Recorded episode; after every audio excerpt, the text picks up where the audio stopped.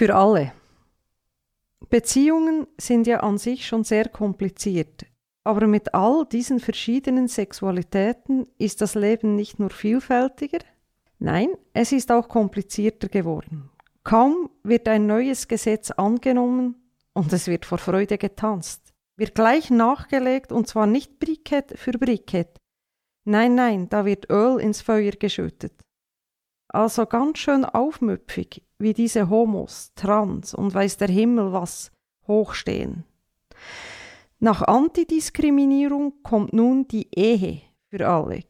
Gewisse Parteien kommen ganz schön in Bedrängnis und sprechen davon, das Fuder sei nun schon etwas überladen und überhaupt, jetzt müsse man schon mal bremsen. Da bekommen die Homos ihr Diskriminierungsgesetz und Stammtischwitze können nun bestraft werden. Und dann wollen die keinen Tag später die Ehe für alle. Und dann, so die weise Voraussicht, kommen Samenspenden und Adoptieren für alle. Nicht auszudenken, oder? Ein riesiges Durcheinander. Und das für alle. Ich frage euch, liebe Freunde, wo kommen wir denn da hin? Für alle geht nicht. Das ist einfach nicht möglich.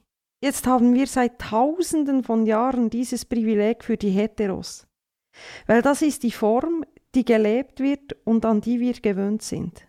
Und jetzt, auf einmal, soll das für alle gelten. Das wäre ja gleich wie Essen für alle, Wasser für alle, Hunger für alle, Tiere für alle, Arbeit für alle und so weiter.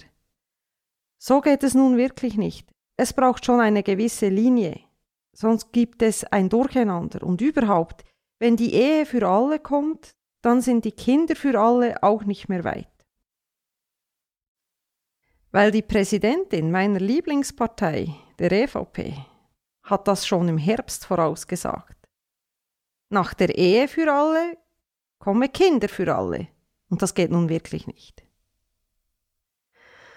Und da frage ich mich immer wieder, was löst diese Ehe für alle für Ängste aus? Was genau soll daran falsch sein? Wir profitieren doch alle davon. Die Kirche, die Hotellerie und Gastronomie, die Zuckerbäcker, die Blumengeschäfte und die Kleiderindustrie. Und die Gesellschaft?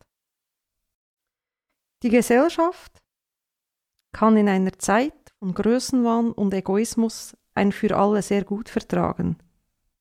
Nun müssen sich gewisse politische Parteien an ihr Wahlversprechen halten und für alle kämpfen. Es wird nicht wehtun, sich einmal für die einzusetzen, für die nicht das Gleiche und alles gilt, für die, die sich so vieles erkämpfen müssen für ihre Community und ihre Rechte. Das ist für alle, und wenn wir dann schon so weit sind, können wir für die Scheidung für alle kämpfen. Gleichstellung heißt für mich nicht nur Mann und Frau verdienen gleich viel Geld für die gleiche Arbeit, sondern Gleichstellung bedeutet für mich das Gleiche für alle bitte und das mal zwei. Merci bien und einen schönen Tag. Für alle das nächste Thema bitte.